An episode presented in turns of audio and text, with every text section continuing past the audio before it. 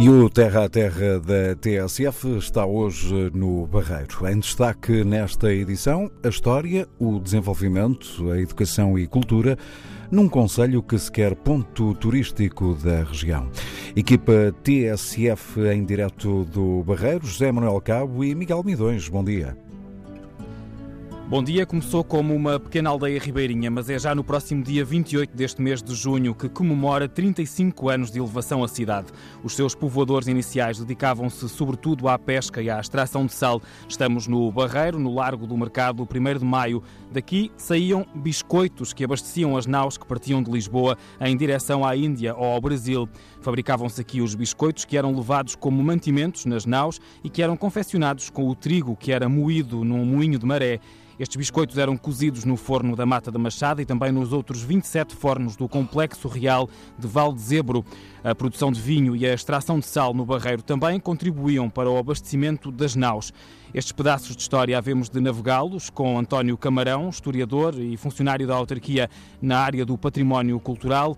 No programa de hoje vamos andar à bolina destes e de outros assuntos. Vamos à Mata da Machada, havemos de provar o pudim de nozes do Convento de Jesus em Setúbal, um dos doces que é candidato às sete maravilhas dos doces de Portugal.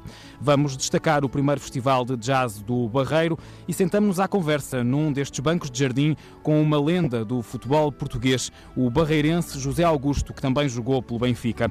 Por este terra a terra, vamos ainda passar com uh, convidados como uh, Sara Ferreira, vereadora da Educação e Cultura, também com uh, João Pintacilgo, com quem vamos apanhar boleia na conversa dos transportes e da atual renovação da frota, ainda com Rui Braga, vereador responsável pela área do desenvolvimento económico do município, e Conceição Varela, que representa a Associação Vem Vencer, que trabalha a inclusão social. A fazer as honras da casa está Frederico Costa Rosa, presidente da Câmara Municipal do Barreiro, a quem passo desde já a dizer bom dia dia, Sr. Presidente. Bom dia, Miguel. Bem-vindo à sua própria terra. É verdade, é um prazer, é um prazer ter-vos aqui assim e dar a conhecer tudo aquilo que tu acabaste por dizer do Barreiro, uh, que, que, é uma terra com muita história. Estamos aqui também à beira do nosso, do nosso dia da cidade, com projetos novos, mas com muita história, muita história uh, ao longo destes, eu diria, de, deste uh, aparecimento desde os tempos do, dos pescadores, desde os tempos das, navegaço, da, da, das, navega, das navegações e o que é facto é que é um percurso muito grande uh, que fez o Barreiro, e os Barreiro hoje é também uma terra virada com, para o futuro, também com os olhos no futuro, mas sem nunca esquecer este passado que tu tão bem te enumeraste aqui assim. E é isso que vamos também uh, verificar, de facto, o futuro do Barreiro. Nós estamos no coração, não é? Uh, jardim aqui do Mercado 1 de Maio, ou Praça do Mercado 1 de Maio. Estás, estamos aqui no coração, num sítio, eu diria que é, é, é muito emblemático é muito, muito emblemático da, da, nossa, da nossa cidade é o, não só com o Parque Catarina Eufémia, que temos aqui assim, é, com, opa, com, todo este simbolismo que a própria Catarina Eufémia simboliza, mas também com, como é como é, foi conhecido durante muitos anos, o Largo da Estátua do Alfredo da Silva, é, que também tem um papel primordial e fundamental na, no desenvolvimento da cidade, e nomeadamente com a CUF, com o desenvolvimento industrial, e com tudo aquilo que, juntamente com a ferrovia, levou o Barreiro a receber gente de todo o país e a fazer-se fazer uma, uma cidade com milhares de, com milhares de habitantes, de gente que veio de, do Alentejo, que veio do norte do país e que encontrou aqui casa e que aqui fez família e que aqui fez a sua vida.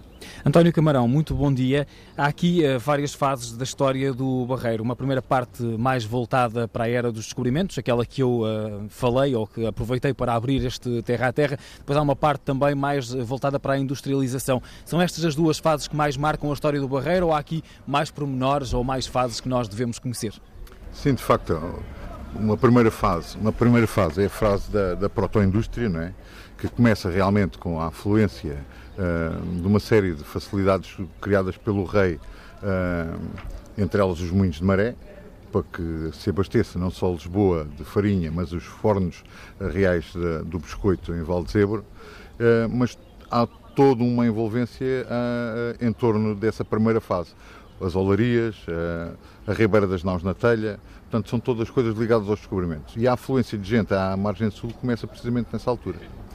A segunda fase é uma fase caracterizada realmente pela industrialização, passamos da tal porto-indústria e da indústria, do, do, dos complexos mojeiros e começa a fluir aqui com a chegada, sobretudo com a chegada do caminho de ferro, chegam aqui as corticeiras e depois chega a fábrica de, a, a, chegam as fábricas da CUF. E isso são marcos uh, muito importantes para o Barreiro. Como já disse o, o Presidente, veio gente de todo o lado trabalhar para o Barreiro, que quer primeiro para a ferrovia, depois para as corticeiras e depois, por fim, para, para a CUF. Portanto, uh, a partir daí a dinâmica, quer a dinâmica urbanística, quer mesmo a dinâmica social no Barreiro, transforma-se completamente. Sr. Presidente, há pouco falava na questão do futuro. O futuro passa pelo desenvolvimento do turismo aqui no Barreiro. Eu diria que o futuro passa também pelo desenvolvimento do turismo. Isto porque nós não podemos esquecer que temos hoje em dia, estamos ao lado de uma capital vibrante, estamos apenas a 20 minutos da distância da capital e deixam que vos diga, e também fazendo já um convite a todos, temos uma vista lindíssima, seja de dia, seja do, ao pôr do sol, seja à noite. Uh, temos muito para descobrir e eu acho que temos. O Barreiro tem uma autenticidade muito característica. Uh, o, tam, temos que crescer, obviamente, também por via de quem nos visita. O Barreiro, uh, para ter uma ideia, tem, eu diria, uma oferta muito residual, para não estar a dizer zero, oferta de camas para, de, de alojamento. estamos a trabalhar e este ano já vamos ter uma oferta mais, mais robusta e este também tem que ser um sinal de contínuo de crescimento mas também temos que ser capazes de acolher, como estamos a ser capazes de acolher, aquelas pessoas que querem vir residir para o Barreiro, eh, que, estão a, que estão a sair da grande capital e que estão a querer encontrar aqui, assim, tal como antigamente, o local para poder fazer a sua família. Por isso, o turismo é importante. Nós temos, eh, eh, diria, não monumentos apenas, mas espaços com história para, ser, para serem visitados, pá, lindíssimos e muito emblemáticos, e o António eh, conhece-os melhor que ninguém aqui no Barreiro, mas também temos que ter a capacidade de ser aquilo que eu acho que temos que o Barreiro é e as pessoas têm que o descobrir, que é uma cidade com muita qualidade de vida. E nós vamos ter aqui a oportunidade de falar do, do que temos culturalmente o Barreiro costuma dizer... Eu até era ser... para aí precisamente que eu ia, não é? porque para termos uma cidade uh, rica em termos de educação e de uh, cultura, ou melhor, para termos uma cidade uh, atrativa a que venham as pessoas, é preciso também haver uma aposta na, na, educação e na cultura. Sara Ferreira é a variadora da educação e cultura. Na minha pesquisa encontrei aqui várias iniciativas que por, podem, podem ajudar a isso mesmo. Estou-me a lembrar, por exemplo, dos kits de ciência, dos kits de informática nas escolas. Também passa por aqui, não é? Por oferecer algo mais às crianças para que os pais aproveitem e venham. Sim, bom dia, Miguel. Sim, passa precisamente por isso. Ou seja, nós percebemos que ainda tínhamos níveis de, de, de insucesso escolar que, que não eram uh, aceitáveis pela, para, a nossa, para a nossa opinião, portanto, e então montámos um projeto de uma candidatura apoiada pelo Portugal 2020 a 50%, uh, para, precisamente para diminuir esses níveis, esses níveis de, de, de absentismo e de abandono escolar e de insucesso escolar. Uh, essa candidatura tem mesmo por base isso, ou seja, ouvimos os professores, percebemos quais eram as grandes carências que, que existiam nas nossas escolas e, e, estamos a trabalhar para suprir essas carências.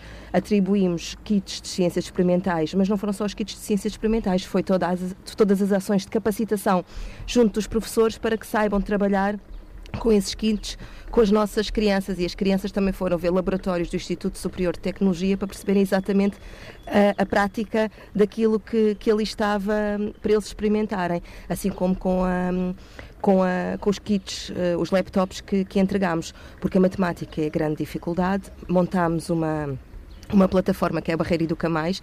Essa plataforma vai ter conteúdos vários, mas nomeadamente vai trabalhar a matemática e, e os alunos precisavam de um equipamento para experimentarem e para trabalharem essa plataforma. Portanto, dotámos as escolas da, com, com, os equipamentos, não só... Quando, quando, estamos a falar de escolas, estamos a falar de que grau de ensino? Uh, o ensino básico? Sim, o primeiro ciclo do ensino básico. 20 escolas do primeiro ciclo do ensino básico. Para além disto, houve também uh, um investimento grande ao nível das bibliotecas escolares. Sim, nós este ano começámos a reforçar as bibliotecas escolares com, com livros novos, coisa que, que, já há muito tempo que nos, era, que nos era solicitada. E para além disso, também uh, adquirimos um programa que vai permitir que as bibliotecas estejam em rede. O que é que isto significa? Significa que a biblioteca de uma determinada escola pode perceber que o livro que está em falta existe noutra escola ou até mesmo na biblioteca municipal e assim requisitar e facilita, facilita o trabalho de todos. Portanto, este ano fizemos um grande investimento na rede de bibliotecas escolares que, que as nossas bibliotecas municipais integram. Fazemos agora aqui uma passagem entre o separador da educação e o separador da cultura e por isso vamos visitar aquele que é o primeiro festival de jazz do Barreiro. Decorre de 28 a 30 de junho no Parque da Cidade, com uma programação variada e com o objetivo de colocar o Barreiro no mapa do jazz nacional.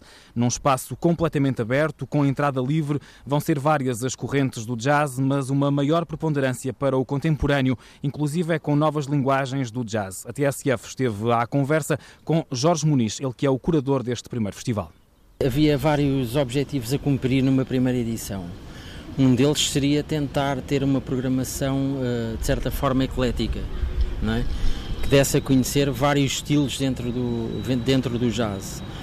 E uma segunda preocupação, uh, com o propósito de, de, de, pôr o barreiro no mapa dos festivais de jazz, era trazer grandes nomes, uh, não só nacionais como internacionais. E podemos conhecer alguns desses nomes que, que vão passar por cá? Uh, claro. Uh, posso, como são, não são muitos concertos, posso, posso dizer um a um muito rapidamente. No primeiro dia temos o Bobo Stanson, que é um pianista sueco com um longo historial. Uh, ligado à editora SEM e a, e a novas linguagens, com uma longa carreira. Uh, temos o Sexteto Jazz de Lisboa, que tem nomes como o Mário Barreiros, o Mário Lajinha, o Tomás Pimentel, etc. Eh, no segundo dia temos um jovem talento, que é o Ricardo Toscana, em quarteto. Temos o Jacob Brown, guitarrista dinamarquês, com dois nomes importantíssimos da história do jazz atual, que são o Thomas Morgan no contrabaixo e o Joey Barron na bateria. Este último muito ligado à história do John Zorn, também com, já com uma longa carreira. E fechamos com dois nomes nacionais, uh, o Eduardo Cardinho Quarteto, uh, que inclui no seu quarteto o acordeonista João Barradas, uh, virtuosista, e os TGB, que vêm apresentar o seu terceiro álbum, também com o Sérgio Carolino na tuba, o Mário Delgado na guitarra e o Alexandre Frazão na bateria, portanto são nomes incontornáveis da história do jazz português Estes atual. concertos acontecem em espaço aberto, em espaço mais intimista, como é que vai funcionar? Acontecem num espaço completamente aberto e com entrada livre, portanto pretende-se que seja uma, uma, uma festa de jazz uh, de acesso livre e ao ar livre e compreendo aquilo que uh, me disse ao início, a questão de, de, pretender que seja um festival eclético, que uh, as várias correntes do jazz uh, estejam presentes, ou há uma que se imponha um pouco mais? Não, várias correntes, várias correntes. Mas no caso desta primeira edição, tendencialmente numa linguagem mais, mais atual, não é? Portanto, uma, uma, uma, preponderância para o jazz contemporâneo. para o jazz mais contemporâneo, sim, nesta primeira edição. Sim, sim. Sem esquecer as raízes. Uh, uh, sem esquecer as raízes, mas basta falar nos dois nomes internacionais, Boba Sanson e Jacob Bro, que são dois nomes ligados a, a, a, novas linguagens, basta estarem ligados a, a essa editora alemã, a SM Uh, e, e, e, tendo em conta os músicos que trazem, músicos tendencialmente ligados a novas linguagens e a novas abordagens dentro do jazz. Sendo o primeiro festival de jazz uh, no Barreiro, uh, é um desafio diferente por ser o primeiro? Há pormenores que têm que ser tidos em conta? Se, sendo um, um, trabalho de responsabilidade, se calhar a primeira edição naturalmente acarreta mais, mais responsabilidade. Não é? Porque pretende afirmar o barreiro dentro de um panorama e penso que esse é um dos objetivos até de, de quem organiza o festival, de colocar o barreiro no, no mapa do jazz nacional. E, e, isso traz alguma responsabilidade, principalmente numa primeira edição. No fundo, porque a ideia será que uh, haja depois uma continuidade, portanto a primeira edição tem que ter penso qualidade suficiente para isso. Penso é? que sim, penso que sim, penso que sim penso que, que, que, estamos a colocar a, a, bitola já, no, a fasquia num, num certo nível que depois, eh, enfim, terá, terá que ser mantido ou, ou até elevado. Não é?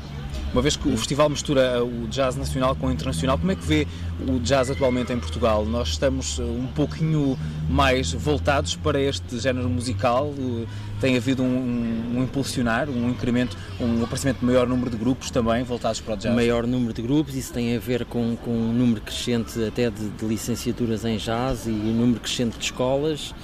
Uh, e Mas também é uma apetência das, das próprias pessoas, uma apetência ouvintes, das próprias é? pessoas e, e, e, se calhar uh, temos tendência para considerar que estamos sempre atrasados em relação aos outros, no, no jazz certamente que não. Uh, há excelentes músicos e, e, e provam-no os músicos mais jovens e alguns deles até presentes no festival.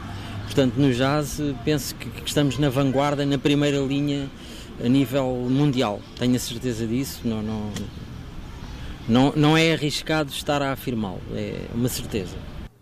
A Fasquia está alta no Barreiro, é a primeira edição do Festival de Jazz aqui uh, no Barreiro. Sara Ferreira, é assim que temos que uh, promover a cultura também no Barreiro, é aproveitar, há pouco falávamos enquanto entrava esta peça, o Barreiro tem uma escola de jazz há 20 anos e é o primeiro festival que vai fazer, Sim. aproveitando aquilo que tem, o potencial que tem. Sim, nós achámos que este ano tinha todo o sentido de ser o primeiro ano deste, deste festival. Este festival já, já era uma pretensão nossa já desde que assumimos este, este mandato, desde 2017, mas achámos que este ano era o ano ideal para o lançar precisamente por isso, porque a escola de jazz vai fazer 20 anos em setembro, portanto uh, era aqui o casamento perfeito.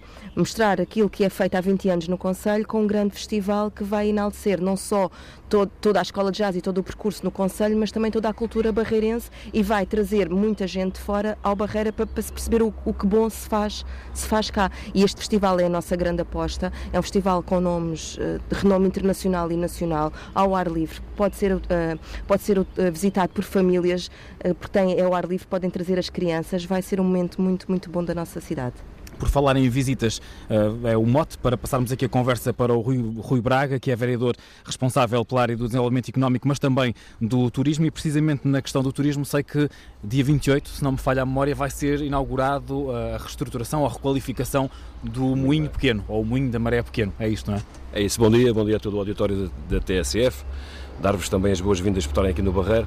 Sim, dia 28 vai ser, vai ser um dia importante, para além de ser o dia da cidade, é um dia em que reerguemos um, um, um moinho de maré que estava praticamente em ruína já há bastante tempo. Para nós, para nós é um orgulho poder estar a ativar um ponto de interesse da cidade com tanta história. Uh, e, e, vai acontecer no dia 28, vai ser um centro interpretativo daquilo que foi o, o, o, conjunto de moinhos numa zona, numa zona de interesse municipal que é a zona da Alberrica uh, e vamos poder também contar um bocadinho da nossa história, não só aos nossos, aos nossos, às nossas crianças, este enquadramento dos descobrimentos e este enquadramento também da, da história industrial é um ativo do Barreiro, tem que ser contado da melhor forma possível e reerguer património é sempre, é sempre uma boa notícia. o espaço acho que está muito bem conseguido um, e, vai ser, e vai ser mais um ponto onde que o Barreiro passa a ter para, para poder acolher não só os, os barreirenses, mas quem nos visita.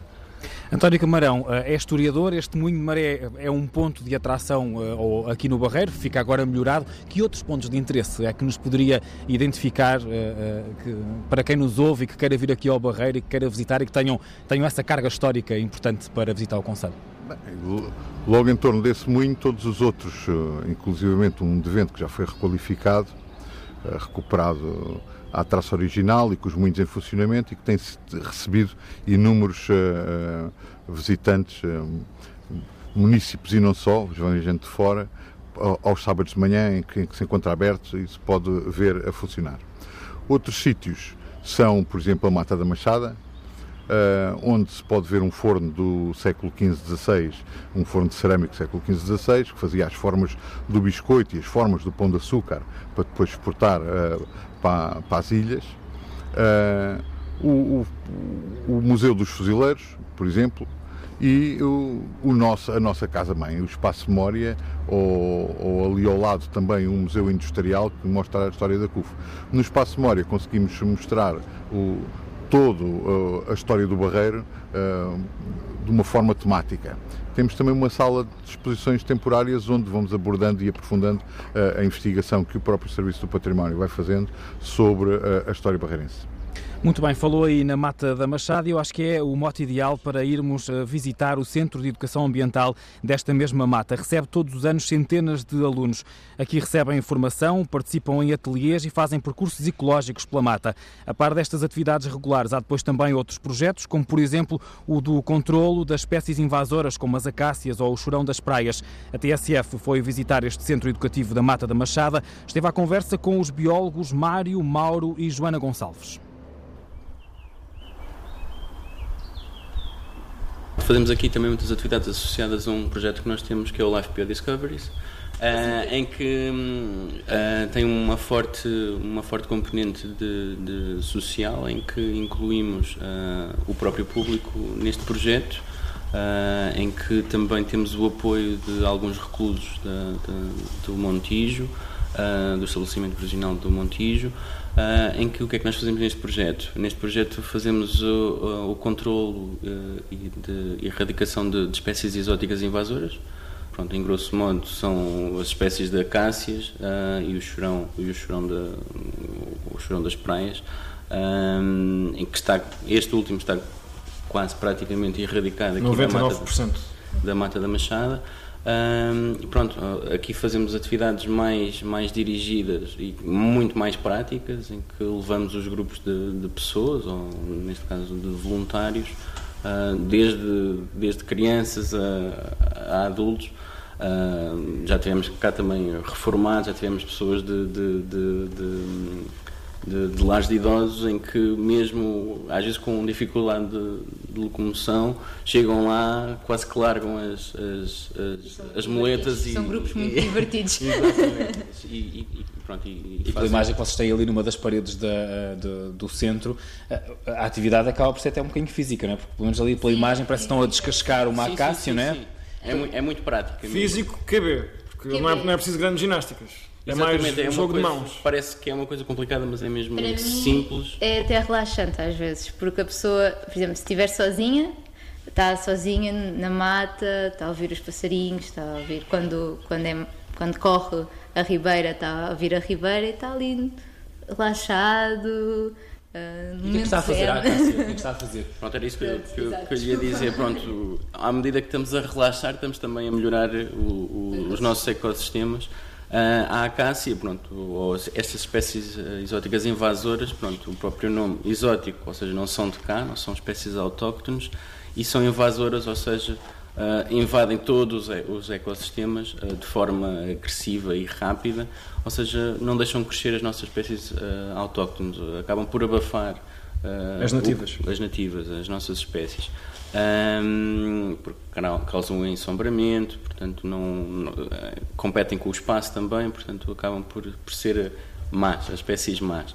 E o que é que nós fazemos? Tentamos tirá-las de forma uh, coordenada, de forma planeada, uh, porque no, no, passado em alguns sítios o que se faz é uma forma, um controle desmesurado que é cortar. Uh, o cortar tem um problema grande porque tira logo na altura, é verdade, só que depois fica lá um dos grandes problemas que são as sementes um, e, e, e, isso faz com que apareça com mais força. Cortemos uma e nascem 10. É como uma hidra da mitologia grega. Vai uma cabeça, depois são 7 ou 8. Por além desse projeto, desse ensinamento, que outros ensinamentos é que têm? Que outras coisas têm em mãos? Em mãos, pronto, temos o nosso plano educativo, temos... Vamos começar agora os campos de férias, Durante os meses de julho, agosto e início de setembro recebemos em várias quinzenas crianças dos 6 aos 13 e depois também temos uma quinzena de uns até aos 15. 15.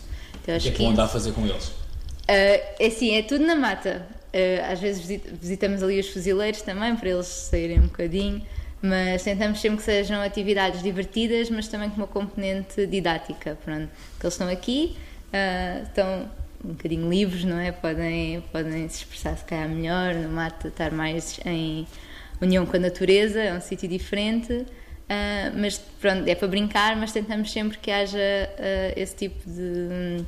Pronto, lá está a educação ambiental. A transmissão, de, transmissão de... Por exemplo, a temática deste ano é? Ah, a temática deste ano é continentes.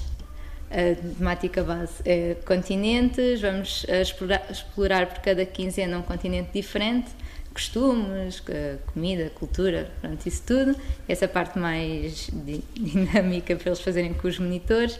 E depois também há muita abordagem da reciclagem, de desperdício zero também, para, para eles perceberem que não podem deitar tudo assim lixo desmesuradamente, podem reaproveitar algumas coisas. Pronto, este ano basicamente vai ser, vai ser assim. Não, mas não chegamos a falar das nossas atividades do, do dia a dia. Sim, sim. Então, geralmente é, isto está dividido mais ou menos por temáticas. Portanto, há a temática da biodiversidade barra conservação da natureza, há dos resíduos, há da água, há da floresta e mais ou menos a da energia. Depois, consoante a temática, eles fazem vários ateliês. Por exemplo, uh, o da floresta e o da biodiversidade, há sempre um passeio pela, pela mata, maior ou menor, em que eles têm um, um contacto direto com algumas plantas, com restos de, e restos de animais, sons, portanto, uh, olfato também. Portanto, os sentidos são todos uh, real, realçados na, nestas visitas, saídas lá, lá fora, e são diferentes, não é? Depois os ateliês podem variam, não é? Os de reciclagem há uns mais óbvios, que é fazer a separação dos resíduos. Com água fazemos gincanas de água, por exemplo. Uh, atividades como eles aprendem a poupar água e porque é que a água é importante. Temos também o kit da biodiversidade, que é uma caixinha que tem restos de plantas e animais que eles podem tocar e sentir sem, sem ter que ir necessariamente lá fora.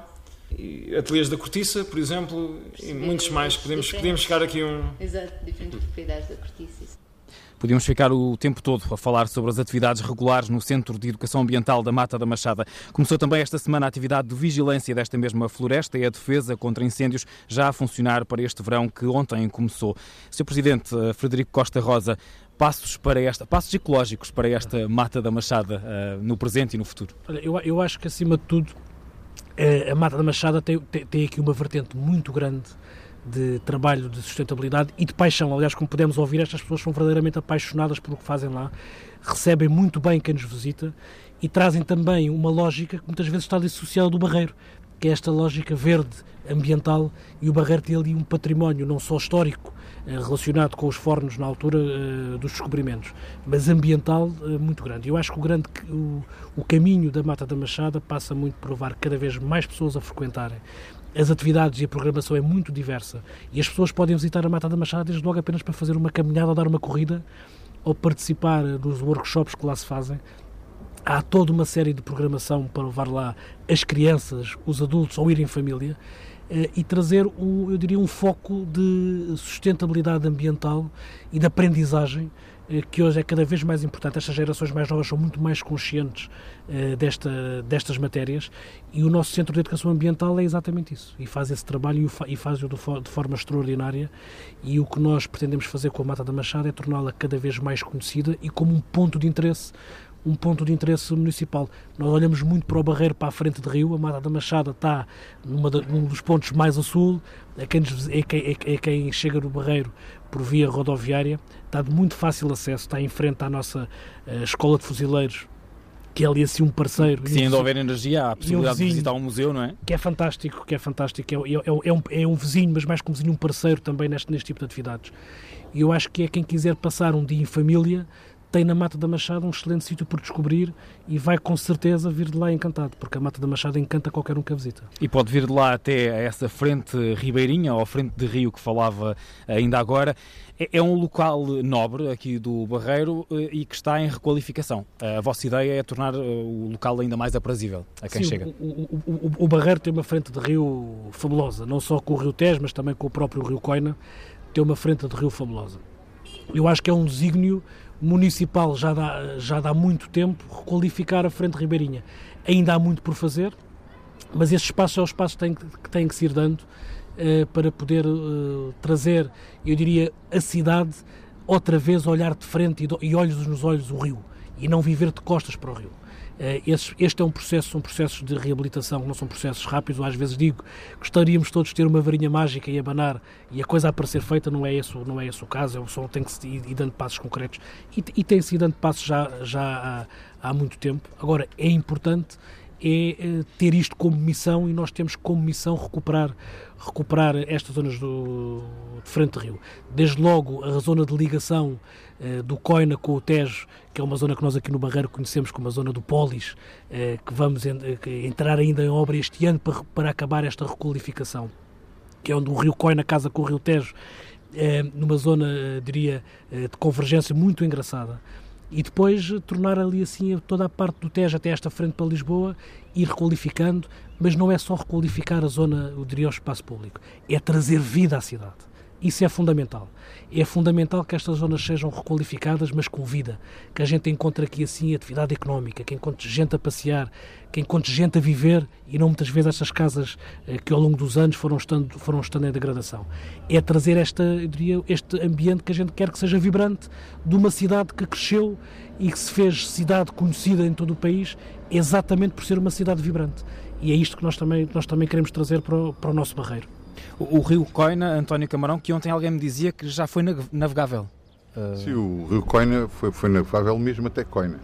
Hoje encontra-se muito assoreado, não é recente, uh, mas era um ponto importante. Era um ponto importante porque ali terminava logo a, a estrada romana e, e, era a partir daí que se cruzava o, o, o Tejo. A maior parte dos produtos uh, embarcavam em Coina. Coina tinha uma, uma capacidade de embarcações uh, que era, não era muito desprezável no, no, conjunto de todas as embarcações do Tejo.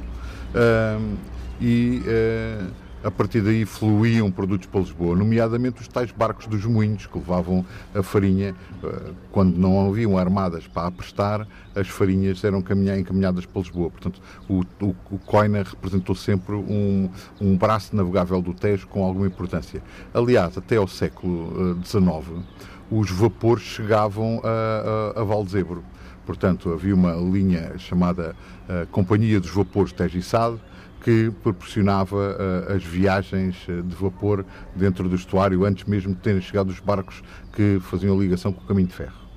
Portanto, há aqui todo uma, um, um, grande significado histórico à volta do Barreiro. Se calhar vamos apanhar aqui o vapor da conversa outra vez para a educação e para a cultura. Sara Ferreira, há pouco uh, centrámos a nossa conversa na questão uh, dos mais novos, nomeadamente das crianças do ensino básico, mas não podemos ficar por aqui. Há também uma aposta grande para levar a educação e a cultura aos séniores. Sim, nós temos, um, temos mesmo essa ideia, ou seja, a nossa história e a nossa cultura tem que ser acessível e tem que estar ao alcance de todos. Portanto, nós temos trabalhado muito também com, nomeadamente com a Universidade da Terceira Idade, que é um, é um projeto que promove o envelhecimento ativo, que visa precisamente isso, ou seja, é um grande projeto de voluntariado da nossa, da nossa cidade, em que os formadores são voluntários, que ensinam determinadas uh, disciplinas que para a qual tiveram experiência de vida e que depois os alunos inscrevem-se e, e, frequentam essas mesmas aulas. E essa, essa grande Universidade da Terceira Idade do Barreiro, que tem à volta de 700 alunos inscritos, portanto é muito, é muito expressivo, é muito grande, uh, promove, para além de, do envelhecimento ativo, ou seja, as pessoas não estão em casa, não estão não estão sem, sem, ter, sem fazer nada, estão ali, a, a estão ali a, a, aprender e a contribuir e a continuar e a sua aprendizagem ativas, é? exatamente ao longo da vida, mas também promove um, o bem-estar físico e emocional e, e, e, uma grande, e um grande acompanhamento entre todos. E nós achamos que esta universidade uh, tem mesmo essa, esse objetivo, ou seja, continuar a promover a cultura e a educação ao longo de toda a vida, que é esse o nosso desígnio. Em termos culturais também aqui para o, o Conselho do Barreiro, tanto quanto sei, há um protocolo com a, a Baía do Tejo para reativar ou tentar reativar aquela que, se não é a maior, é uma das maiores salas da região. Sim, nós, tem, nós estamos a trabalhar um protocolo nesse sentido. É mesmo a maior sala de espetáculos do distrito do, do distrito Setúbal, é a Casa da Cultura da Baía do Tejo, que nós achamos que não, que não tinha, que não, não era muito viável estar ali sem, sem ter uma programação regular e sem, e sem estar aberta à cidade. Então estamos a trabalhar com a Baía do Tejo esse protocolo precisamente para isso, ou seja, a Baía do Tejo tem o equipamento, mas a Câmara vai promover toda a programação cultural para, para conseguirmos ter uma oferta regular uh, anual. Tudo isto contribui, Sr. Presidente, para uh, Sr. Presidente ou até mesmo aqui o Sr. Vereador uh, Rui Braga poderão, uh, poderá intervir na, nesta, nesta, nesta questão ou neste uh, parênteses que estou aqui a abrir. Tudo isto contribui para mudar aquela imagem carregada que o Barreiro tem de uma zona muito industrial. A indústria quer-se e precisa-se, mas há que transformar esta ideia. Mas não só, e, e contribui muito. Eu acho que a cultura é, é, é, um, é um grande veículo para a qualidade de vida e para retirar aquela carga aqui atenção que é a carga, essa carga industrial é a carga que nos faz uh, ser barreirenses, está-nos no sangue. Está na história, e está, é? e, e, e, está no, está no nosso ser. Mas somos mais do que isso. Aliás, está-se a fazer um, um, trabalho muito importante uh, juntamente com a Baía do Tejo, não só na Casa da Cultura uh, da Baía do Tejo, uh, que é uma casa, eu diria, daquelas casas icónicas, históricas, mas, por exemplo, numa série de arquivos temos no Barreiro a efêmera do Pacheco Pereira. Vamos à segunda-feira ter aqui a apresentação do arquivo de, da administração do Porto de Lisboa, que vai contar inclusive com a presença da Ministra do Mar e a Ministra da Cultura aqui no Barreiro. Temos o arquivo da Fundação Amélia de Mel, que, que também está a ser aqui trabalhado, o próprio arquivo da CUF, eh, que também que também está, que está aqui sediado e obviamente, e, obviamente o do município, para fazer aqui um, um, grande centro documental com esta história toda que está, que está por trás do Barreiro. Eh, este protocolo da Casa da Cultura da Baía do Tejo, deixa-me dizer-te que para nós é muito mais consigo um protocolo de uma sala de espetáculo. É o reativar de uma sala que levou uh, centenas de, de, de barreirenses e não só a ter acesso à cultura. E que fica num espaço do Barreiro, que é um espaço que, se não for por esta via, não é fácil ser, uh, ter vida. E um dos grandes desígnios que nós temos para o Barreiro é devolver a vida ao Barreiro, conjugando, obviamente, com esta carga industrial que é, que é fundamental. É fundamental a ver, porque isto faz muito do que é ser barreirense. Mas a cultura e nós temos aqui uh, uma atividade cultural imensa e associações extraordinárias.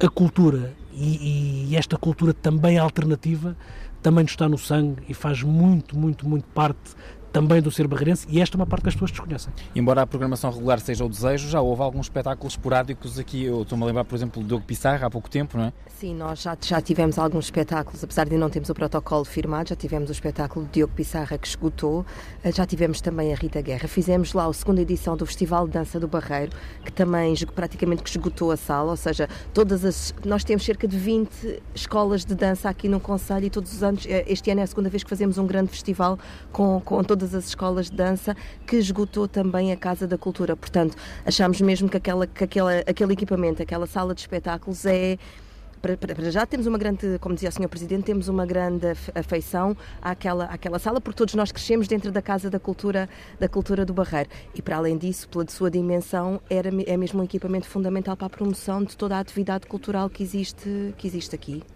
Rui Braga, como é que, qual é que é a, a, carta que tem escondida debaixo da manga para que o Barreiro possa ser um ponto turístico obrigatório a quem visita aqui esta, esta região? Olha, não há, não há carta melhor debaixo da manga do que uh, convidar as pessoas a virem aqui e viver o Barreiro. Eu acho que uh, há uma coisa que nos une enquanto barreirenses, o orgulho de ser barreirense, o orgulho de pertencer a esta terra.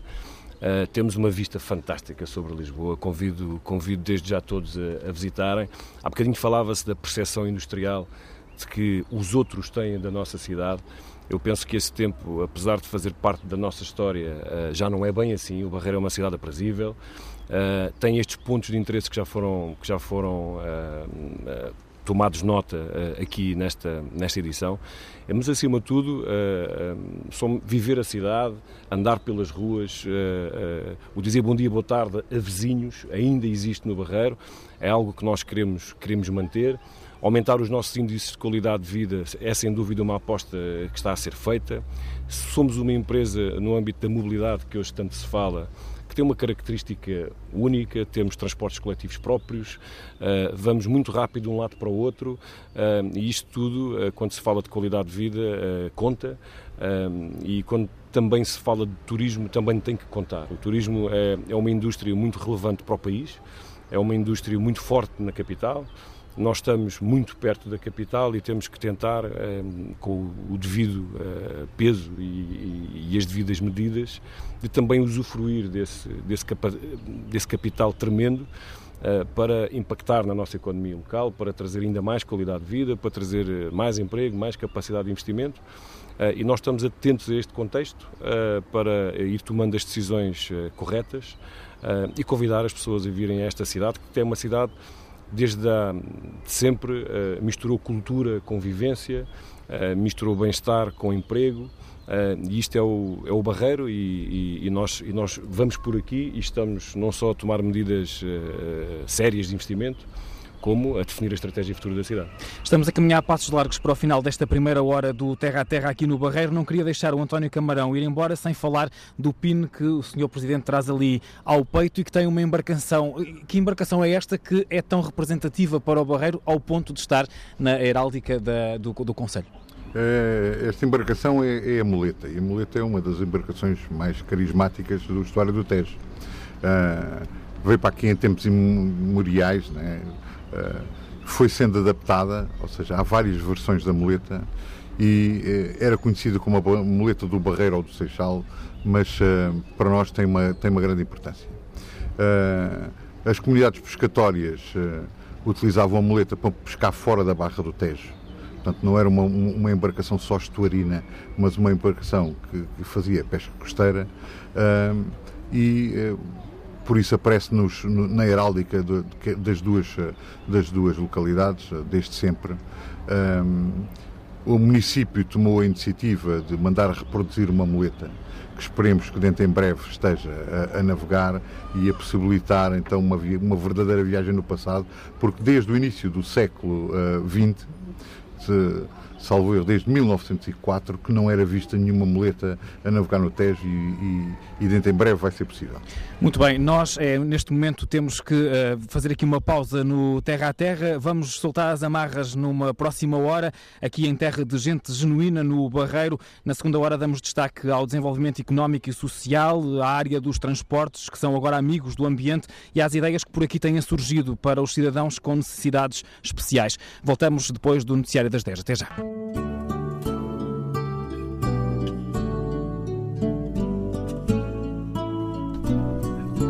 Estamos de regresso ao Barreiro para a segunda parte do Terra a Terra de hoje. Equipa TSF, José Manuel Cabo e Miguel Midões, a quem desejo mais uma vez muito bom dia. Muito bom dia. Entramos na Muleta, a embarcação típica nesta zona do Tejo. Levamos a conversa para os transportes sustentáveis, o desenvolvimento económico e o trabalho desenvolvido na criação de valências para cidadãos com necessidades especiais. Mas por aqui, no Barreiro, nesta segunda hora, vamos provar um dos doces que é candidato às sete maravilhas dos doces de Portugal e voltamos à história. A história recente do Barreiro e do Barreirense. Falamos com José Augusto, jogador de futebol do Barreirense e eh, do eh, Benfica. Federico Costa Rosa é o presidente da Câmara Municipal do Barreiro, já esteve connosco na primeira hora, volta a estar nesta segunda hora. Sr. Presidente, desenvolvimento económico precisa-se, quer-se, de que maneira? Olha, de uma maneira sustentável, mas isto muitas vezes é um palavrão que tem que ser desconstruído em coisas concretas. Eu acho que o, o Barreiro tem que ter capacidade de atrair pessoas e atrair capital humano e, e eu, o Barreiro foi durante demasiado tempo, o Barreiro perde população há muitas décadas. O Barreiro foi demasiado tempo a terra onde a geração mais qualificada uh, que, produzida aqui assim saiu, para, nomeadamente para Lisboa. E é preciso fazer estas pessoas eh, regressarem e que o Barreiro não seja ou deixe de ser aquela cidade bem perto da capital, mas onde as pessoas regressavam para visitar os pais, os pais, os avós. Uh, tendo o capital humano aqui assim, obviamente, somos muito mais apelativos para que as empresas também, também uh, se possam aqui uh, instalar, independentemente e depois das ferramentas que estamos a encontrar também no seio da Câmara Municipal para, para atrair. Uh, eu acho que é muito importante ter este binómio de qualidade de vida que falámos, que falámos há pouco e de atração de pessoas, porque é onde está o conhecimento que as empresas tendem, tendem a instalar-se e nós queremos ter conhecimento aqui no Barreiro, tal como tivemos há muitas décadas atrás. Uh, o que é que nós procuramos? Procuramos, acima de tudo, na, em toda a, a, requalificação que fazemos na cidade e em todas as ações que tentamos eh, fazer, trabalhar sempre para que haja espaços com vida, para que haja desenvolvimento económico, para que haja novas valências, nomeadamente há pouco falávamos da capacidade que o Barreiro tem que ter para ter, por exemplo, unidades hoteleiras, para poder usufruir da frente de rio, e para poder, ao fim e ao cabo, uh, elevar o que de melhor temos, trazer as pessoas com qualificações e depois, obviamente, e por arrasto, fazer um papel que temos feito, uh, muitas vezes até no estrangeiro, de diplomacia económica, para trazer as empresas para o, as empresas para o Barreiro, podendo fazer e ter bandeira, que nós temos cá as pessoas, temos cá o conhecimento. Aqui uh, há este binómio de trabalho e qualidade de vida que cada vez mais as empresas procuram.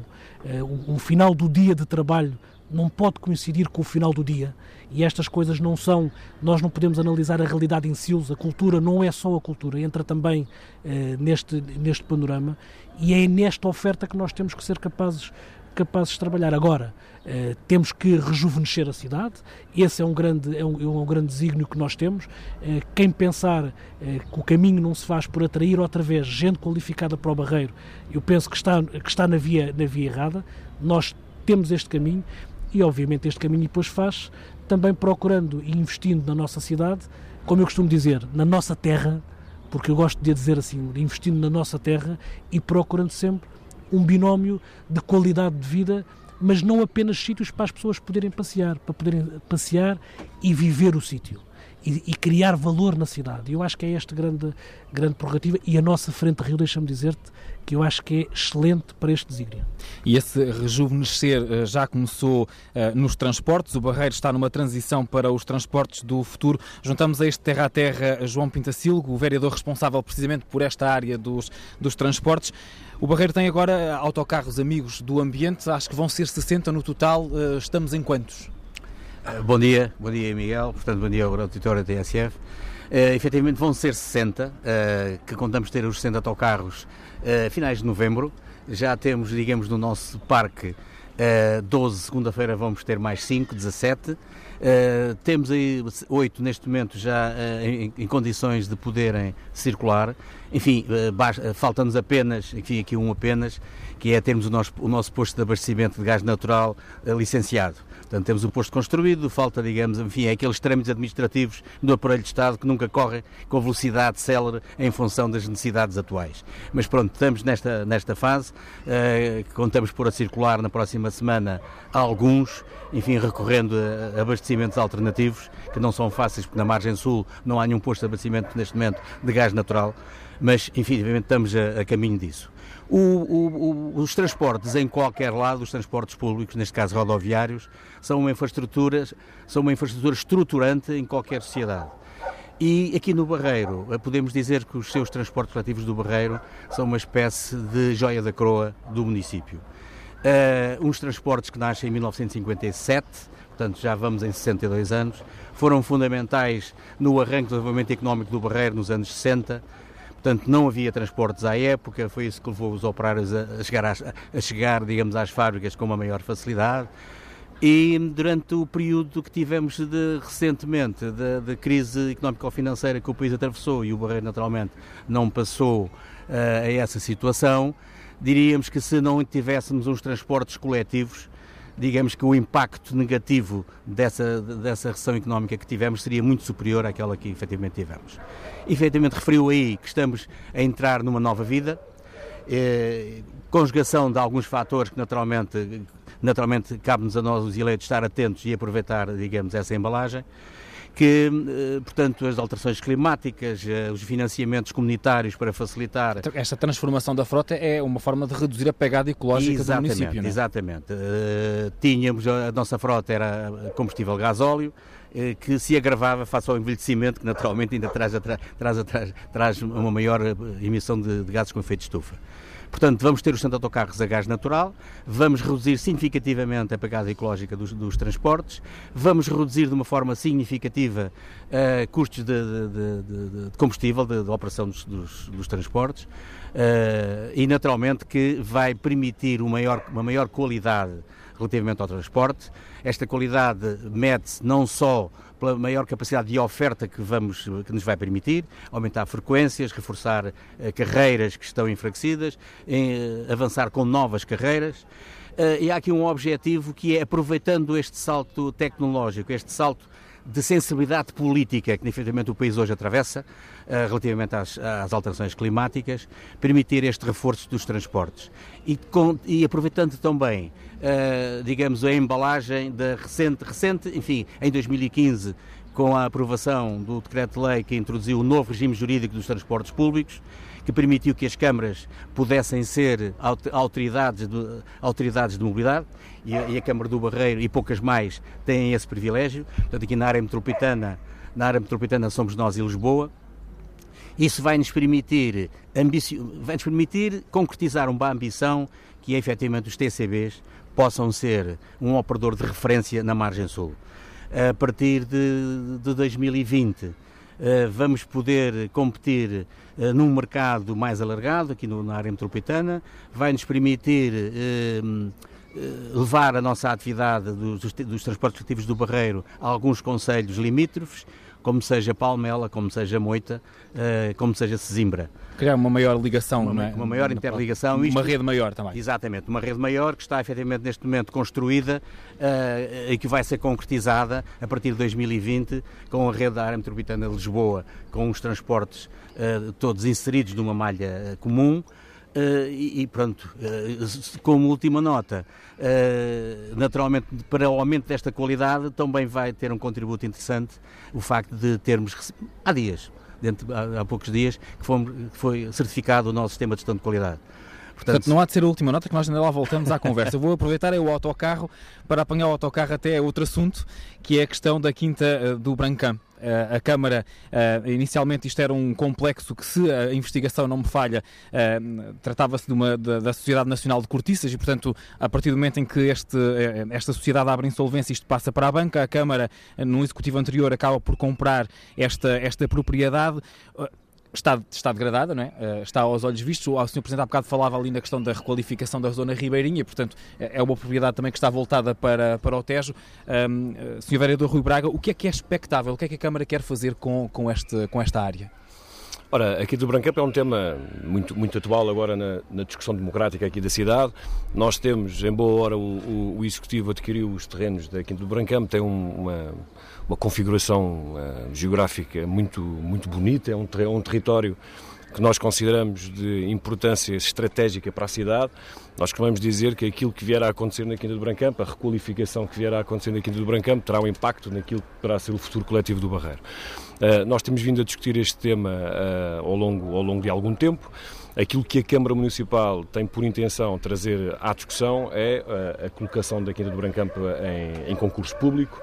Eh, condicionado com eh, eh, algumas condições que já estão pensadas por nós, que entroncam também no, no, no, tema da requalificação. Nós temos um grande moinho de maré na, na Quinta de Brancamp, temos uma caldeira, um espelho de água uh, muito, muito importante uh, situado na Quinta, na Quinta do Brancampo que tem que ser requalificado e mantido uh, e nós estamos a preparar esta, esta colocação no mercado da Quinta do Brancampo onde iremos analisar os projetos que vierem a concurso, se vierem a concurso, com estas, estas condições. Nós acreditamos que com investimento privado, não só na Brancamp, mas na capacidade que a cidade terá nos próximos anos de atrair investimento privado para o Barreiro, a par dos investimentos que a autarquia está a fazer atualmente na, na cidade, uh, uh, construirão um futuro, um futuro melhor para todos. Uh, e aqui do Brancampo tem aqui algumas valências que nós consideramos importantes, desde já a obrigação de, da construção de uma unidade hoteleira no, no, no, espaço. Falava há pouco que é preciso. No sim, sim, é, é, é, daquelas coisas que todos nós, quando analisamos o potencial do Barreiro,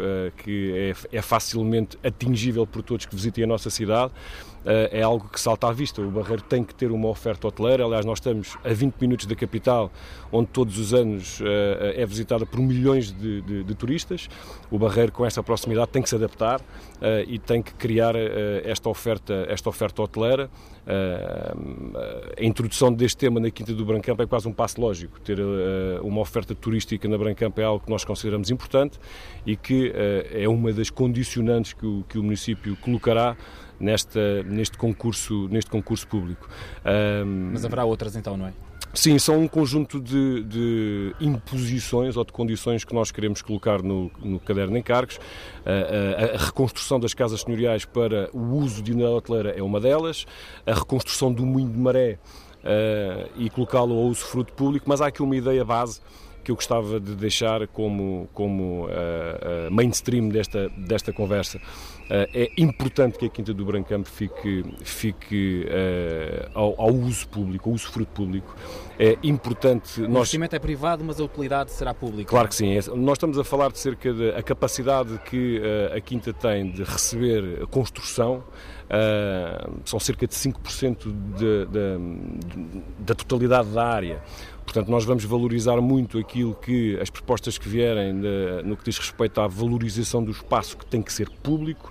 Quer com isto dizer que não vão existir cancelas na Brancampa, apesar de ser privado, quer com isto dizer que não vão ser levantados muros, quer com isto dizer que nós vamos uh, criar a obrigação de que a maior parte do espaço da Quinta do Brancampo seja destinado ao uso fruto público com a melhor qualidade possível. Isso vai ser traduzido no, no, no caderno de encargos, vamos pontuar isso em sede de, de, de concurso público, uh, porque é como lhe disse há pouco, uh, aquilo que vier a ser uh, o destino da Quinta do Brancampo traz de certeza uma palavra a dizer no futuro coletivo da cidade, poderá mudar uma percepção, tem capacidade de atrair novos habitantes também para a cidade e este é algo que também é um, é um discurso, é uma conversa que o Barreiro vai ter que ter nos próximos tempos, a capacidade que nós temos não só de requalificar o nosso parque de habitação, os nossos fogos devolutos, mas também em ter esta capacidade de oferta de habitação nova na cidade, porque estamos a sofrer neste momento uma, uma procura tremenda. Sim, ali será algo também mais uh, digno do que as ruínas que atualmente lá claro estão, que, sim. são as ruínas, não é? Claro que sim, claro que sim. Isso, isso sem dúvida.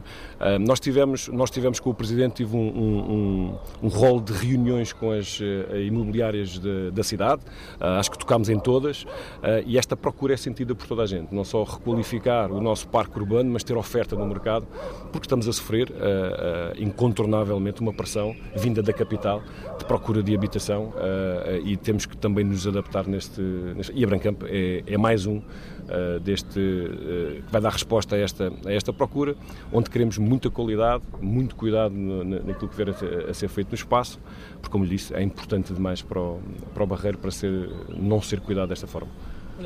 E deixa-me também dizer-te, porque há pouco estávamos a falar de, de sustentabilidade, eu acho que eh, este tema e a forma de olhar para este tipo de territórios, como tu estavas a dizer, é um território eh, que está ali numa zona privilegiada do Barreiro, mas está completamente em ruínas, está vedado há demasiados anos ao, ao, aos barreirenses e a qualquer pessoa.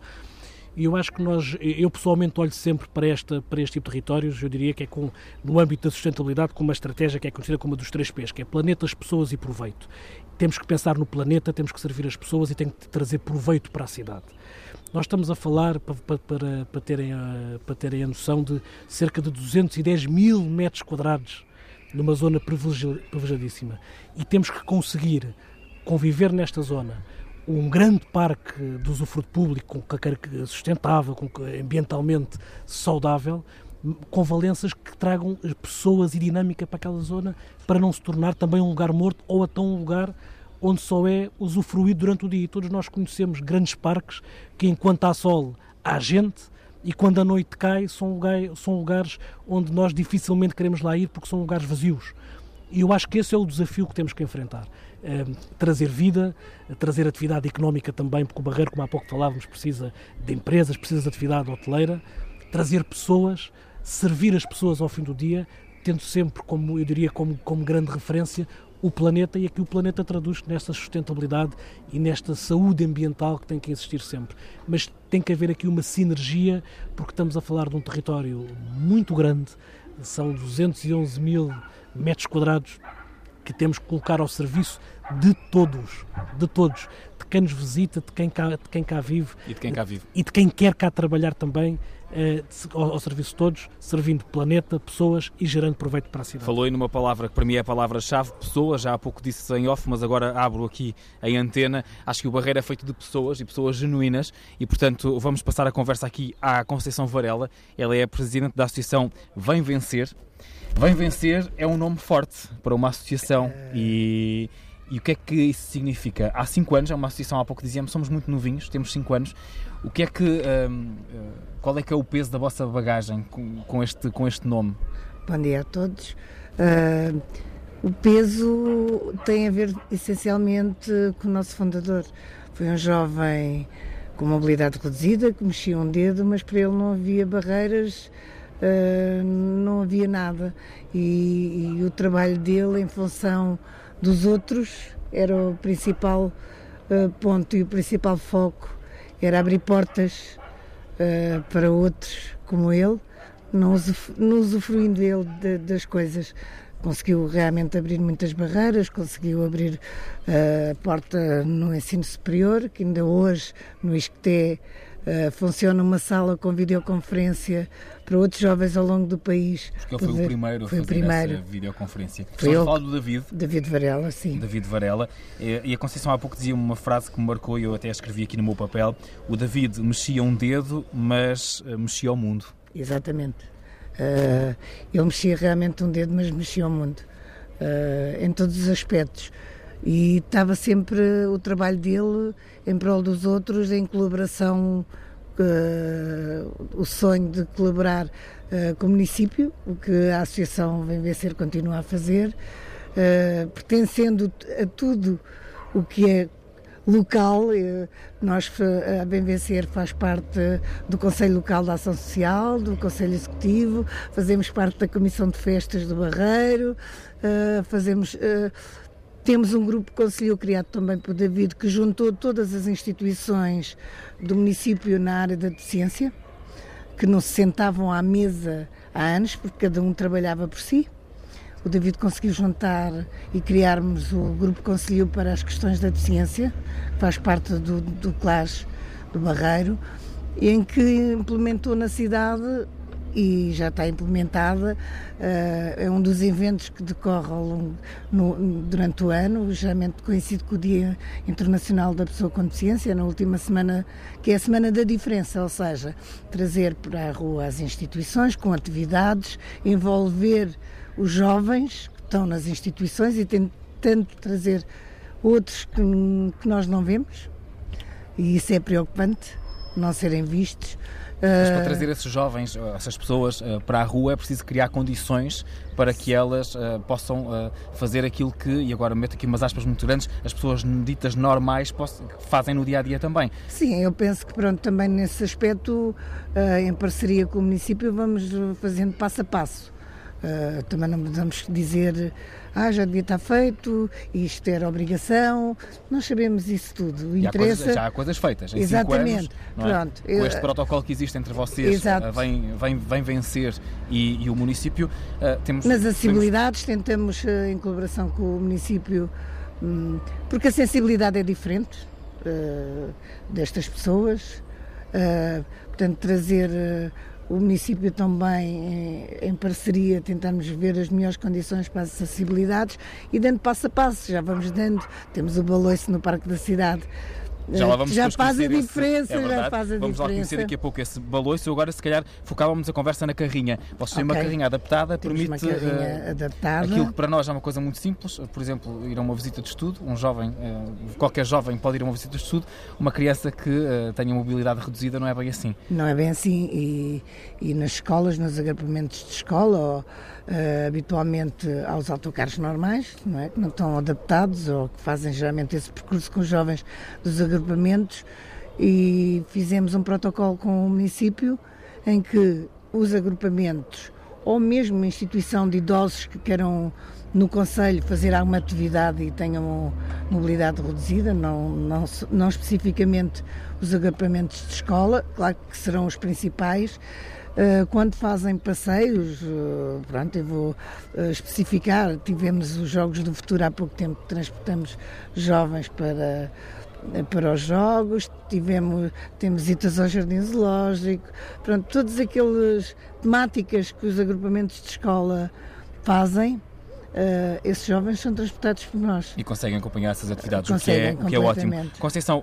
vamos fazer só aqui um parênteses na nossa conversa, já voltamos a conversar, Sim, até porque queremos conhecer esse baloiço, para irmos a uma referência, a um ícone aqui do Barreiro, é José Augusto Pinto de Almeida, conhecido no Barreiro, mas não só, no Barreiro apenas como José Augusto. Falámos ontem precisamente aqui à sombra das árvores deste Jardim do Mercado 1 de Maio, é um ex-jogador de futebol do Benfica, da Seleção Nacional, do Barreirense, claro está, após a sua carreira como como jogador, foi também treinador das seleções portuguesas de futebol masculino e feminino e a nível de clubes treinou o Benfica e outros clubes em Portugal e em Espanha. A conversa começou logo à volta da figura do pai, também ele jogador de futebol no Barreirense. Tu, tu, se calhar ainda dizias mais do Barreirense do que do, do Benfica. Tenho muito mais para dizer do Barreirense. Isso é verdade. Quando jogava no Barreirense. Voltasses ao tempo do teu pai, ah. podias. Mas podemos voltar aí precisamente, podemos começar a conversa por aí. Como que não? Não é? Eu acho que sim, faz todo o sentido. Até porque nós estamos no coração do Barreiro, não é? E isto é algo que diz muito aqui. Aqui a mim diz-me, com certeza. E logo aqui por trás é temos o, Barreiro, edifício é? do Barreirense. Claro. E o Barreirense foi realmente o clube onde eu, onde eu nasci para, para o desporto, onde, onde vivi e hoje tenho o mesmo amor de gratidão que tenho pelo, pelo meu Benfica e este senhor que se cruzava consigo, um amigo, dizia-lhe, não é, para ir aos tempos do seu pai, porque é que ele respondia uh, pois, ou, ou, pai, ou uh, desafiava-o nesse sentido? O meu pai foi também um, um jogador com alguma relevância no Barreirense.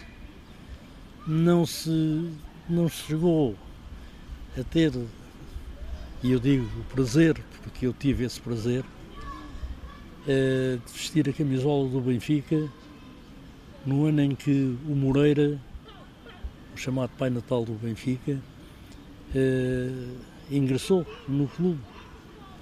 E a linha média que era para ir era realmente o meu pai, Alexandre Almeida, e Francisco Moreira.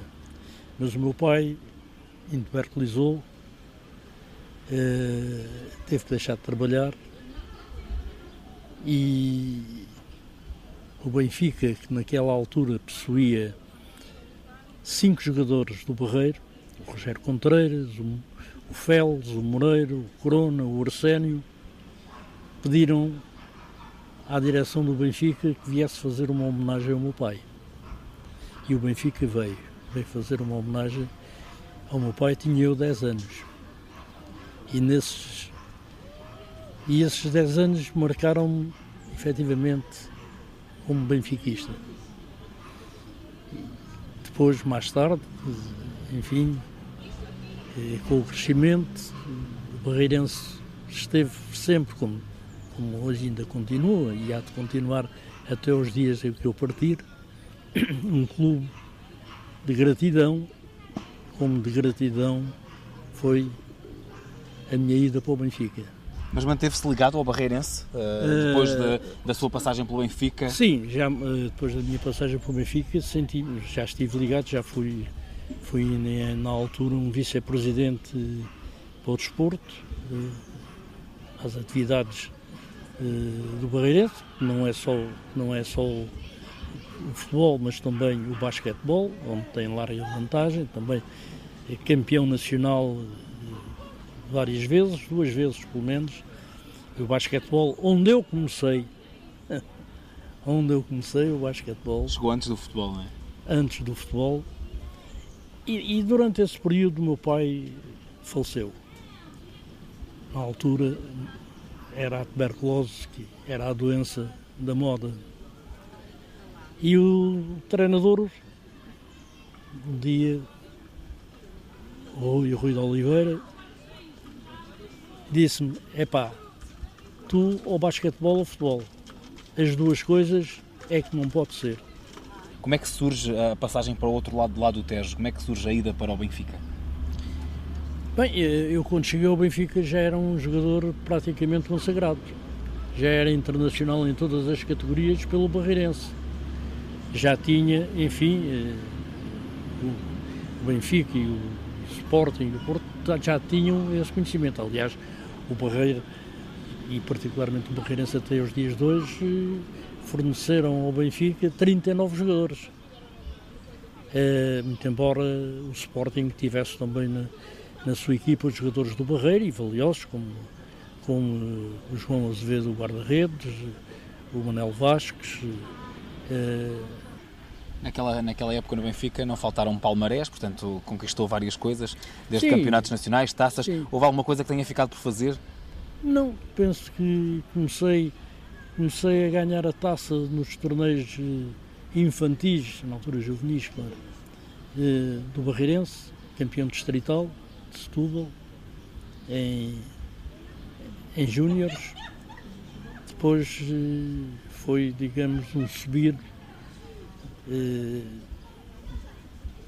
no Barreirense não ganhei absolutamente nada como sénior, mas no, Benfica e na seleção portuguesa tive realmente cartão de mérito. Chegou para esta nossa conversa com um jornal desportivo debaixo do braço, o desporto continua na bonitidade de 82 anos, não é? Ah, com continua certeza. a fazer parte do seu dia a dia. Com certeza, tenho, tenho em casa tenho também o Rui da Manhã, o Jornal A Bola, uh, todos os dias uh, o Record também, como, como vê. todos os dias tenho, tenho a leitura dos jornais. Vai acompanhando sempre o desporto e, e atual. Também, é? E também recebo o Jornal do Benfica. José Augusto, como diz, está praticamente em dia no que ao futebol diz respeito, um barreirense de coração sempre e que no Benfica fez 479 jogos, festejando 207 golos. Ele que também jogou pela seleção, 45 jogos pela seleção nacional, com 10 golos marcados. Tem 82 anos feitos, já foi homenageado pelo município do Barreiro e continua a ser uma das figuras mais marcantes da história atual desta cidade. E enquanto ouvíamos a falar de bola e de desporto, nós aqui só falávamos de comida, não sei se é pelo aproximar da hora ou não, o que é certo é que por aqui eh, não só falámos do pudim de nozes do Convento de Jesus em Setúbal, que está, eh, é candidato a uma das sete maravilhas dos doces de Portugal, mas falava-se da bola de manteiga, falava-se do travesseiro de Coina, mas também uh, se falava daquilo que poderá vir a ser um prato regional barreirense, até porque dia 28, uh, uh, Sr. Vereador, vamos ter um concurso gastronómico concurso já está a decorrer, dia 28 vai ser a entrega de, de, prémios e este ano, um concurso que nós já fizemos, já tem alguma tradição aqui no Barreiro, este ano apimentámos um bocadinho o concurso e lançámos um desafio a todos os concorrentes para uh, aquilo que nós chamamos o prato regional. Nós uh, lançámos este desafio a todos aqueles que, que, que se inscreveram, ainda foram bastantes, e uh, vamos definir no dia 28, vamos atribuir o prémio Uh, espero que seja muito difícil de, de, atribuir àquilo que irá ser o prato regional do Barreiro. Uh, nós lançámos esta, esta pequena condição que o prato deveria de incluir em um bivalve uh, e no, dia, no dia 28 iremos passar a ter, espero eu que em todos os restaurantes da cidade, esse prato regional da nossa cidade que vai, que vai ser atribuído pelo júri e que penso que irá ser bem apetitoso e mais um, um, um um motivo para visitar o Barreiro, para vir comer bem, não só doces, bolas de manteiga e travesseiros de coina, mas também um prato regional da cidade. E depois desse prato regional com bivalves, há que uh, provar ou dar a facadinha nas nozes, gemas e no ponto de açúcar bem feito. É assim que, à primeira vista, parece simples, é um sabor único e por isso o pudim de nozes do Convento de Jesus em Setúbal é uma das iguarias, é concurso nas Sete Maravilhas dos Doces de Portugal. Na confeitaria Santa Coina, a proprietária Andreia Borba descreve-nos o doce de forma a que nos possa correr água na boca.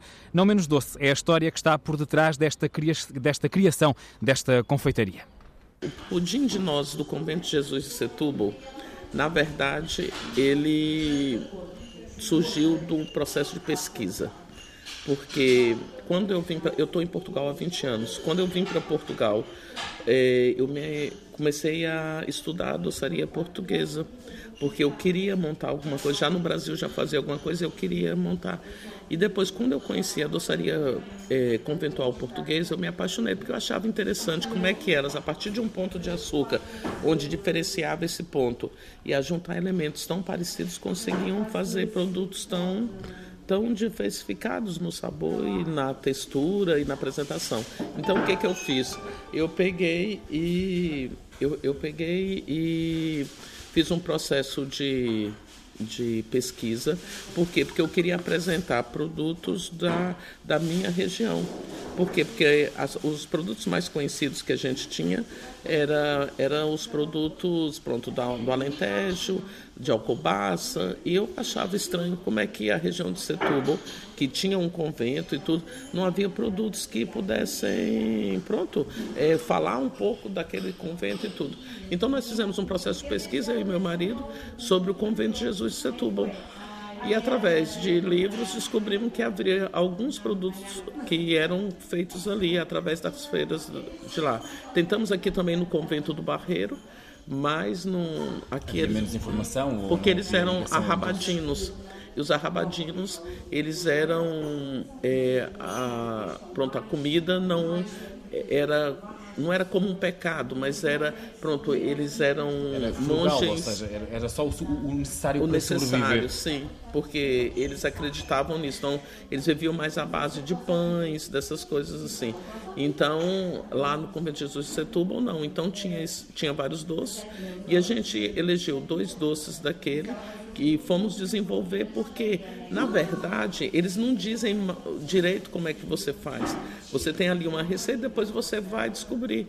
Então foi isso, nós fizemos esse processo de pesquisa, depois fomos tentar conseguir fazer com que esse produto ficasse o mais perto possível do real.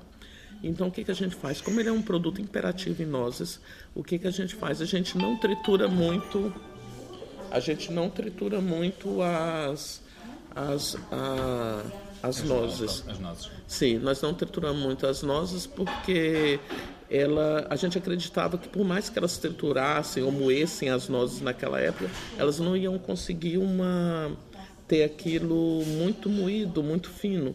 Então nós deixamos ela assim grosseiramente, até porque em termos de paladar a gente consegue que ele tenha uma crocância maior. E ele como é imperativo em nozes, ele só leva nozes, gemas e açúcar. Mais nada. E faz o ponto de açúcar, é claro, leva água para fazer o ponto do açúcar. Mas é que é essa simplicidade que o torna tão rico. Tão rico e aromático porque quando você faz a fusão do açúcar e depois ele quente, você imerge ali as nozes, o que que acontece? Há um choque daquela fusão e o, e o cheiro a nozes começa logo a, a soltar. Parece que as nozes com aquele começa a soltar e o pudim mesmo você comendo, você sente. Quando a gente está fazendo, a gente sente o cheiro a nozes quando coisa também. Como é que surge esta candidatura às Sete Maravilhas de Portugal? Então, incrível que essa candidatura também não fomos nós que procuramos, nós recebemos um convite diretamente da, da comissão organizadora, nos convidando a participar.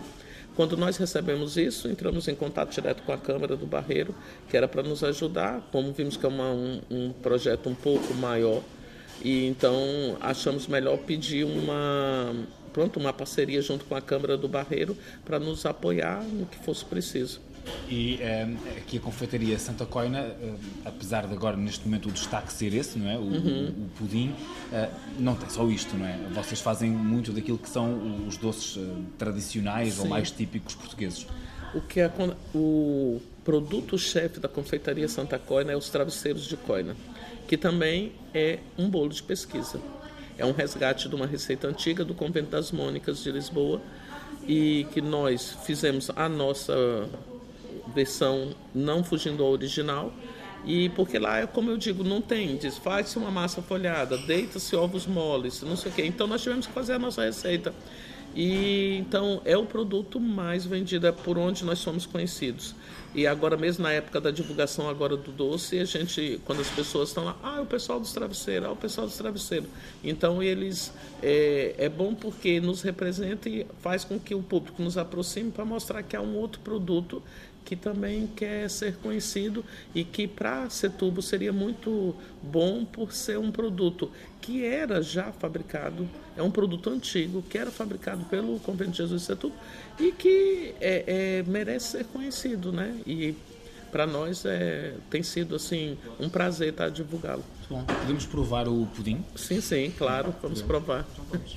O Isa, um pudim para ele, por favor. Fê.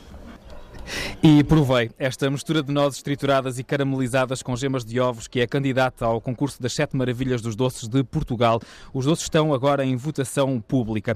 E depois de comermos, há que fazer exercício e exercício para todos, nem que seja no parque e nos baloiços. Isto leva-me à con- à conversa de novo com a Conceição Varela, da Associação Vem Vencer. Este baloiço está colocado no parque da cidade e é um baloiço adaptado.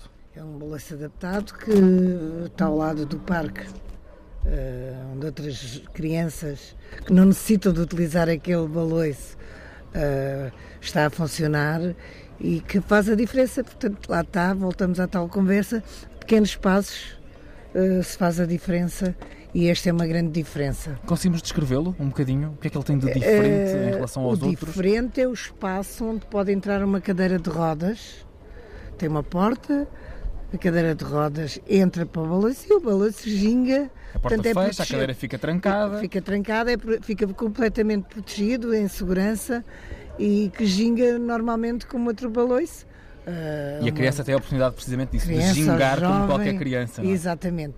E, fa e, faz a diferença. E são pequenos passos uh, como este que se vai fazendo a tal diferença que tanto precisamos. Se faz a diferença. Há pouco falávamos dos novos autocarros que o Barreiro terá, já são uh, 17, espera-se que nos finais de novembro sejam 60.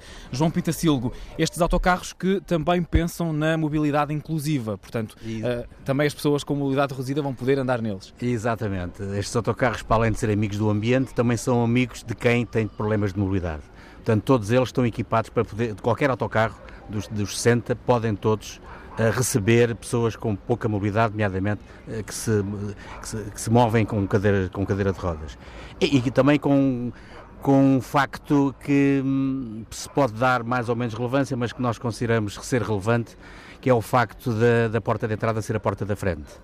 Sim, Portanto, há, uma carga, é uma, há uma carga psicológica positiva é uma, neste caso. É? Exatamente, é? exatamente. Portanto, que eh, quem tem efetivamente esse, esse, problema físico possa entrar como qualquer outro cidadão e, a, e, a, e o, o, local de estacionamento da cadeira é ali mais, mais perto da, do próprio motorista. Portanto, é, é uma, um facto que consideramos bastante importante eh, para ajudar, eh, digamos, à inclusão na sociedade através do transporte, do transporte público. Sr. Presidente, os ouvintes que, que, nos estão a ouvir neste momento vão estar a pensar, estamos a falar em transportes e o rapaz nunca mais fala na questão da mobilidade e da travessia para Lisboa. Sei que também neste campo a autarquia tem tentado fazer um esforço para que estas travessias sejam melhoradas. Há muita gente aqui no Barreiro a fazer a travessia diária para, para Lisboa, toda a gente sabe que é a ordem do dia que uh, tem havido problemas uh, aqui na, na, na questão de, de, dos barcos e das travessias para, para a capital.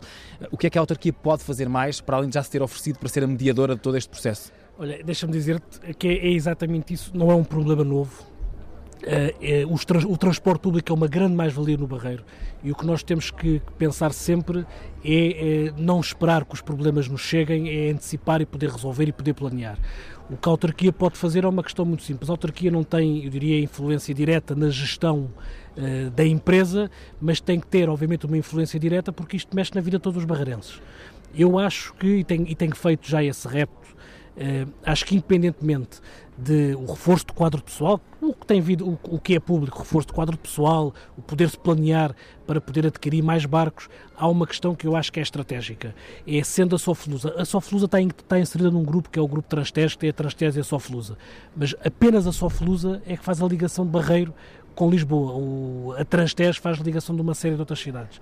Eu acho que a Câmara do Barreiro tem que ser estudado um mecanismo de poder também ser ouvida do ponto de vista da gestão da empresa. E isto porquê? Porque cada vez que há um problema destes, eu gostava de dizer que foi porque era a primeira vez, mas, eh, mas não é e nós sabemos que não é.